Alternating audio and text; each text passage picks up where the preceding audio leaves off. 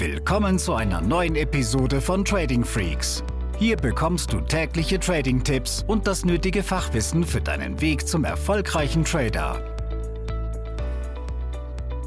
Willkommen zu einer neuen Podcast-Folge. Hier ist Tim Krüger von Trading Freaks. Ja, wir sprechen heute nochmal über ein Thema aus der Trading-Psychologie. Ich glaube, ich bin auch so der Einzige, der das macht. Deshalb bin ich froh, dass du dabei bist und mir zuhörst und weißt das sehr zu schätzen. Ich glaube, dass die Trading-Psychologie mit der wichtigste Schlüssel im Trading ist und dass viele Leute, die so als Einzelkämpfer jetzt vor ihrem äh, Trading-PC sitzen, da auch externe Impulse brauchen, ja, auch von mir oder aus Büchern oder Videos, wie auch immer, um das zu verstehen, wie mächtig dieser Bereich des Tradings ist. Ja, ich gehe sogar so weit, dass ich sage, klar musst du dir irgendwo Strategien erarbeiten, aber für den nachhaltigen Trading-Erfolg machen dann erprobte Trading-Strategien 20% aus und 80% ist dann Kopfsache, ja, was eben nun mal die Trading-Psychologie ist. Warum sprechen wir heute darüber? Andreas ist gerade zu mir hier ins Büro reingekommen. Also wir haben ja unser, unser Büro zwischen Köln und Bonn und wir haben jetzt knapp 170 Quadratmeter, da ist ein Handelssaal, äh, aber wir haben halt auch Einzelbüros. Und ich bin ähm, gerade im Einzelbüro und Andreas kam rein und sagte, hast du dir mal den Dollar-Yen-Chart angeguckt? Und ich sagte, nein, wieso denn? Er sagte, naja, der steht fast bei 140. Und da ist mir eingefallen, oh, vor ein paar Wochen, glaube ich, war der noch um, stand er bei 110. Das heißt, das ist natürlich eine unglaubliche Strecke, die äh, der Kurs da zurückgelegt hat.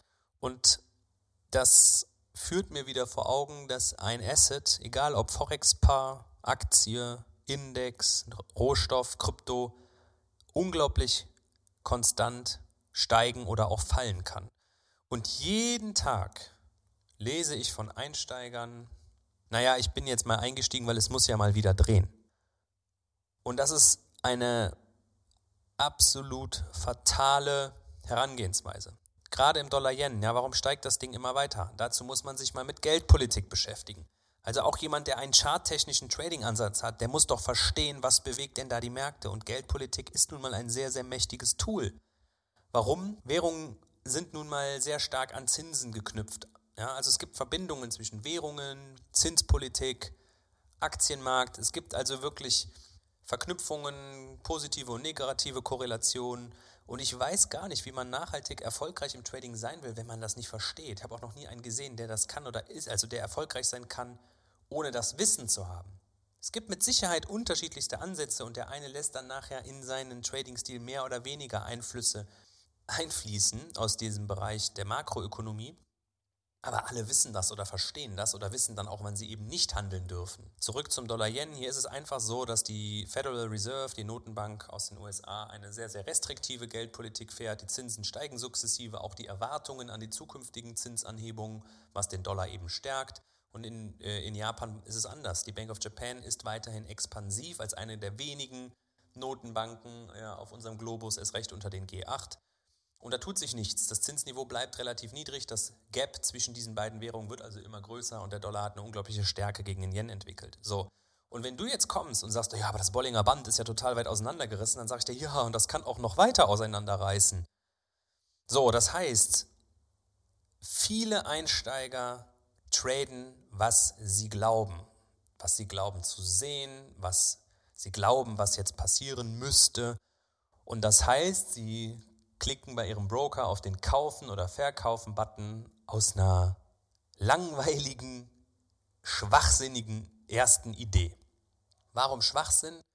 Weil das Münzwurf ist. Einfach in den, in den Trade reinzugehen, ohne richtige Kalkulation von einem Stop-Loss, Take-Profit, Positionsgröße, Events, ist doch dumm.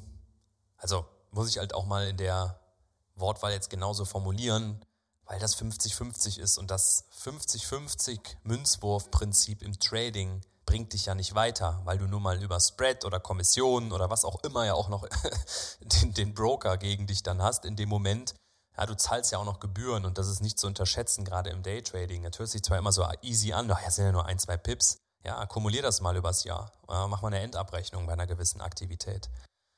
Das heißt, was du zwingend tun musst, ist einerseits flexibler werden, nicht nur das zu handeln, was du glaubst, beziehungsweise klar, wir haben eine gewisse Idee, aber es gehört viel mehr dazu, was jetzt noch passieren muss, bis dann letztendlich der Knopf gedrückt wird und der Trade läuft. So, und jetzt kommen wir ins Spiel, kommt dann ins Spiel die Optimierung von einem Einstieg und von einem Ausstieg. Wenn du sagst, ich habe eine Idee, ich glaube generell, dass jetzt Dollar-Yen mal wieder fallen müsste, wenn wir mal bei dem Beispiel konkret bleiben wollen, dann musst du ja im nächsten Schritt gucken, wie kriege ich diese Idee jetzt umgesetzt. Und dann kann es Sinn machen, dass du die Charttechnik hinzuziehst. Du guckst dir den Chart an in der möglichst langen Historie, du fängst im Big Picture an, also zum Beispiel im Wochenchart. Wahrscheinlich musst du bei dem Paar jetzt sogar noch in den Monatschart gehen. Und du guckst mal, wo sind wirklich die dicken Level, die Widerstände, die Unterstützung, die jeder sieht. Also in der Regel extreme Hochpunkte oder extreme Tiefpunkte. Du kannst ja auch eh mal 200 oder was auch immer mit einzeichnen und aus diesem Big Picture gehst du sukzessive in die niedrigeren Zeiteinheiten. Das heißt, du hast charttechnisch mal eine saubere Analyse gemacht und du guckst, okay, wo sind wirklich diese Brocken, wo wir jetzt mal zumindest temporär Abpraller und Trendwenden sehen können. Das ist die charttechnische Komponente gerade wenn du im Forex-Markt bist, würde ich dir auch immer wieder dazu empfehlen, die fundamentalen Dinge mitzunehmen. Was da die Kurse bewegen kann, sind so Risikoevents wie Zinsentscheide oder auch manche Wirtschaftsdaten.